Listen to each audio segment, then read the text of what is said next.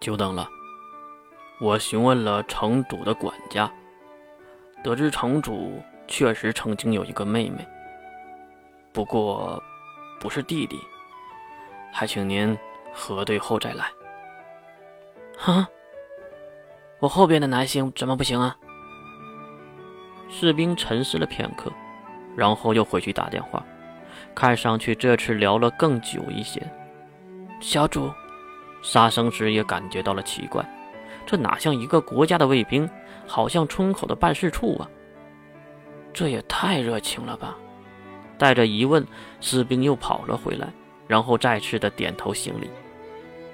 您说的可能在理，管家打算见您，您里面请。哈，这样的发展让月有些挠头。他本想让杀生石在这里大闹一下的，没想到这卫兵的热情烧光了他的冷漠。哼，行啊，郑小燕。跟在了卫兵的身后，月不由得发出了感慨。不过在路上，月还是没忍住问了出来：“你们这样不累吗？”卫兵听到月的话，马上转头询问：“什么累？”可能是没有主观的语言。对方没听懂这话中的意思。我是说，总有一些那些惹是生非的吧？你们一个个这样对付不累吗？不怕我是骗子，耍你们玩的吗？卫兵摇摇头，继续在前面带着路。呵呵，少爷，您说笑了。城主大人和城主夫人都是非常好的人。不敢说这一城的人民，至少我们这些当兵的都是知道的。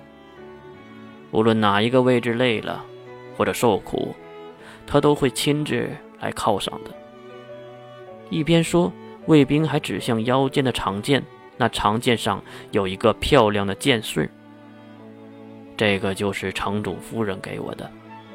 城主通过管家和统管知道我们这些守城的卫兵在外面风吹日晒。不仅给了我们更高的福利待遇，还给了我们定期的关照和问候。人家是一城之主，竟然还打听了我的个人爱好，知道我喜欢这东西，就让城主夫人绣了一个。哈哈，虽然不是什么极品刺绣，但是我不用说了。月摆摆手，他冷漠的心里可不喜欢这样热乎乎的事情。他只是想知道为什么这些士兵会不一样，当然知道了理由，那就是郑晓在实行勤政。啊哈哈，嗯，到地方了。其实没走多久，大概也就几分钟的样子。大门口离城堡很近，毕竟没有外围的花园。你好啊！啊！声音来自高处，一个老者在石台阶的尽头看着月。月竟然认识这个人，这个人也认出了月。你可以回去了。对卫兵摆摆手，卫兵行礼离开。月则是走上台阶，来到了老者的眼前。他已经没有当时的肥胖，也没有了当时的放浪不羁。就看到月一把抱住了这个四十多岁的中年男人。三队长，你瘦了。不错，来者就是分别不知道多久的三队长。他拍了拍月的后背，又摸了摸月的头发。都怪郑晓那个家伙，他不给我好吃的，把我饿瘦了。哼，这话我可听到了。又是一个熟悉的声音。月放开三队长，看向城堡大厅内走过来的人，正是伪神郑小英本人。他身穿华丽，头戴王冠，脸上已经满是成熟和稳重。总不能在这里聊吧？然后郑晓对一旁的女仆摆摆手，去叫夫人。女仆点点头，小跑离开。三队长则是推了月一把，让月走进这座城堡。经过郑晓的领路，三人来到了所谓的待客厅。三队长一屁股坐在了沙发上。月则是坐在了郑晓的对面，杀生石站在了月的身后。这个不会是杀生石吧？看着亭亭玉立的大姑娘，郑晓提出了疑问。月转头拉住杀生石的手，带着无比的亲情。是啊，没想到这么多年过去了。然后转头看向三队长，他在这里做什么啊？犹如老朋友一般的嘘寒问暖，郑晓也是随意的回答：“他呀，给我做管家。”就他？哎，三人哄堂大笑。不过随着另一个人的到来而冷场了。不错，这正是郑晓的夫人小薇。月的目光投向了这个多年的人妻小薇，她褪去了稚嫩和少女的活力，多了一些成熟和贤惠的笑容。她走近两步，来到月的眼前，月则是马上站了起来。月，一把抱住了月，也没管月现在是不是男性和女性，一腔思念之情在此时爆发。她没有哭出声音，眼泪却不停的滑落。月则是尴尬的看向对面微笑的郑晓。哎，小子，自己的老婆可是抱着别的男人呢？对于三队长的调侃，郑晓却摸了摸鼻子。呵呵，我要不是男人，我也想抱上去。哎呦，他们打趣他们的。小维已经放开了月，并开始仔细地观瞧他的长相和穿着。和我记忆中的月，长得一模一样。月当然不会如此的正经，而是指了指刚才撞了自己的大胸脯。这个和我记忆中的不一样，是不是又大了？哎，是不是你揉的？马上将矛头指向了郑晓。这种荤段子，以前小维可是受不了的。郑晓没事如今小维竟然直接将月按在自己的大胸脯里，这个举动让月瞬间窒息。喂！急忙离开小维这边，大口的吸着气。不过一股股清香进入了鼻腔。喂，你老婆，你倒是管管啊！月有些无语的喊着，郑晓却无动于衷。只见他耸耸肩，呵呵，这有什么的？我老婆就是你老婆，你随便。我操，你有病吧？月疯狂的吐槽，而小维却在一旁捡着笑。为什么会如此的温馨？因为他们都知道自己和月是什么关系，那种超越了生命的亲近。哼，要不是你上辈子拯救了银河系，小维才不会嫁给你呢。郑晓听到这话，马上站起身，并对小维递了眼色。两人马上来到月的眼前，并齐刷刷地跪了下去。这个举动真是吓坏了月。干干嘛你们？